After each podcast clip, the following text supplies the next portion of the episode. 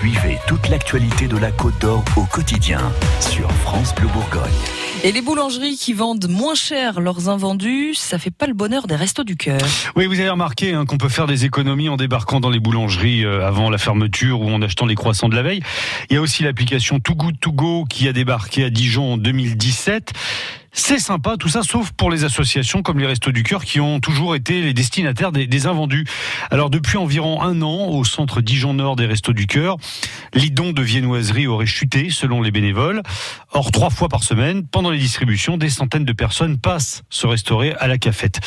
Sophie Allemand, vous êtes allé voir ça d'un petit peu plus près. Ce jour-là est un petit peu particulier. La banque alimentaire a apporté des viennoiseries, de quoi remplir trois panières.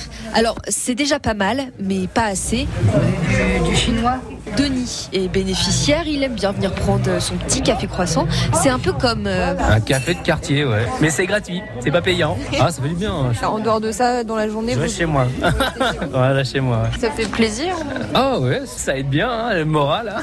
Mais pas pour le, la ligne. Hein. Cette baisse est apparue en un an, explique Yolande Michel, co-responsable du centre. Ah bah au niveau quantité, c'est passé à beaucoup, hein, parce qu'on avait des corbeilles pleines ici. Hein.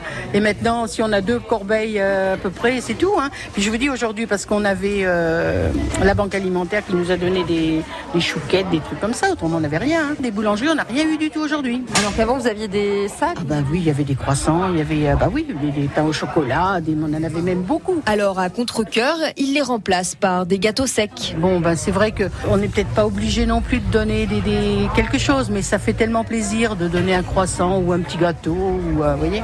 Mais alors la faute à qui et à quoi Eh bien, la cause de cette diminution est plus difficile à définir que la baisse en elle-même. Les bénévoles qui font la collecte passent dans 26 boulangeries et n'ont pas changé leur trajet depuis un an.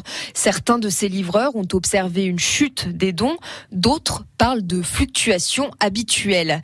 Les 26 fournisseurs appellent quand ils ont des invendus, mais certains ont trouvé plus simple pour euh, s'en débarrasser, comme ce commerçant. On fait des sachets en fait de la veille, on appelle ça les viennoiseries de la veille, où on vend 5 euh, viennoiseries pour 2,50 euros. Pour Chantal Fouché, responsable du centre Dijon Nord, c'est bien ça qui fait chuter les dons. Eh ben moi c'est quelque chose que je pense, oui. J'ai remarqué une, nette différence. Pour nous c'est du moins. D'autres boulangers, et c'est tant mieux pour eux, n'ont tout simplement plus d'invendus. Le président des Restos du Cœur de Côte d'Or, Jean-Denis Barrois, explique que ces viennoiseries sont un petit truc en plus, mais absolument pas un dû de la part des boulangeries. Bon, la conclusion, c'est que ce type de tendance économique comme Too Good To Go, censé empêcher le gaspillage et nous faire payer moins cher, porterait donc préjudice euh, aux dons euh, de produits frais aux associations.